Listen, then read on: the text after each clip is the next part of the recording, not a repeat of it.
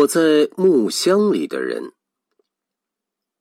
恩西索的船张起满帆，从伊斯帕尼奥拉岛向美洲大陆驶去。岛的轮廓已沉没在蓝色的地平线下。这是一次静悄悄的航行。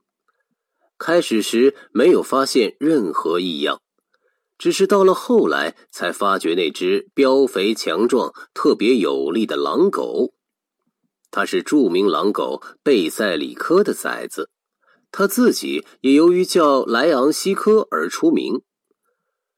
在舱面上不安的跑来跑去，到处用鼻子嗅着，谁也不知道它的主人是谁，是怎样登上船的。而更令人注目的是。那只狗终于停留在一只最后一天运上船的特大食品木箱前，不走了。不过，你瞧，没有想到那只木箱自己打开了，从里面钻出一个约莫三十五岁的男子。他全副武装，身佩长剑，头戴甲盔，手持盾牌。活像卡斯蒂利亚的保护神圣地亚哥，他就是巴斯科努涅斯·德巴尔沃亚。他以这种方式对自己的那种令人惊叹的大胆和机智做了第一次考验。他出生于赫雷斯·德洛斯卡瓦雷洛斯的一个贵族家庭。曾作为一个普通士兵，随罗德里戈·德巴斯蒂达斯一起远航，来到这个新世界。在经过若干次迷航以后，终于在伊斯帕尼奥拉岛登岸。岛上的总督曾想把巴尔沃亚培养成一个好样的殖民地开发者，但是没有成功。他把分配给他的土地管了几个月之后，就弃之不顾了。最后彻底破产，不知该如何摆脱那一群债主。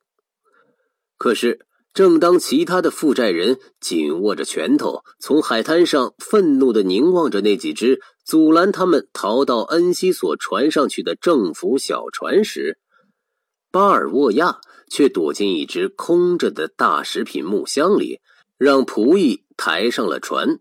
从而大胆的绕过了迭戈哥伦布总督设的警戒线。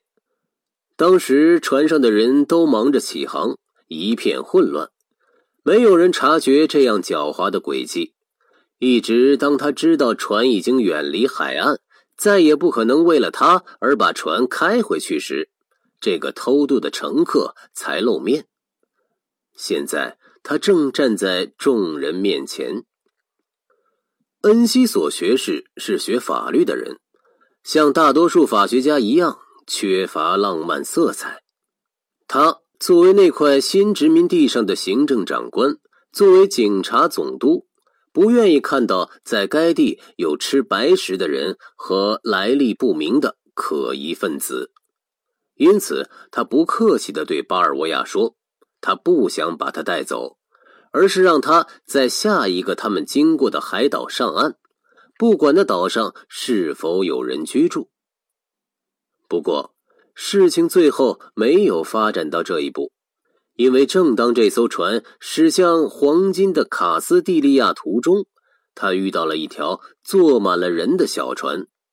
这简直是奇迹，因为在这些尚未为人所知的大海上。当时总共只有几十条船在行驶，那小船由一个名叫弗朗西斯科·皮萨罗的人率领着。这个人的名字不久就蜚声世界。船上的成员是从恩西索的殖民地圣塞瓦斯蒂安来的。起初还以为他们是一群擅离职守的哗变者，但使恩西索大所失惊的是，他们报告说。再也没有圣塞瓦斯蒂安了，他们是这块以前的殖民地上的最后一批人。司令官奥赫达自己驾了一艘船先溜走了，剩下来的人一共只有两艘双桅小帆船。为了能在这两艘小小的帆船上每人得到一个位置，他们不得不等到死掉了七十人以后才动身。后来，其中的一艘又出了事故。皮萨罗率领的这三十四人是黄金的卡斯蒂利亚的最后一批幸存者。既然如此，那么现在又该驶向何处呢？恩西索的人在听了皮萨罗的叙述以后，已经没有兴趣到那偏僻的移民区去遭受可怕的沼泽气候和土著人的毒箭。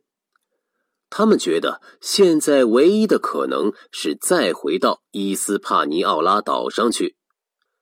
正在这紧急关头，巴尔沃亚突然站出来说：“他在同罗德里戈·德巴斯蒂达斯做第一次航海时，了解到中美洲全部沿海地区的情况。他记得他们当时曾到过一个名叫达连的地方。”他依傍着一条含金的河流，那里的土人态度友好，所以他们应该到那里去建立新的居住区，而不是在那倒霉的老地方。全体人员立刻表示赞同巴尔沃亚，他们按照他的建议向巴拿马地峡的达连驶去。他们到了那里，先在土人中间进行残酷的屠杀。由于在抢劫来的财物中发现了黄金，这一群亡命之徒就决定在这里定居。以后，他们又怀着虔诚的感恩之心，把这座新的城市称作达连——古老的圣玛利亚。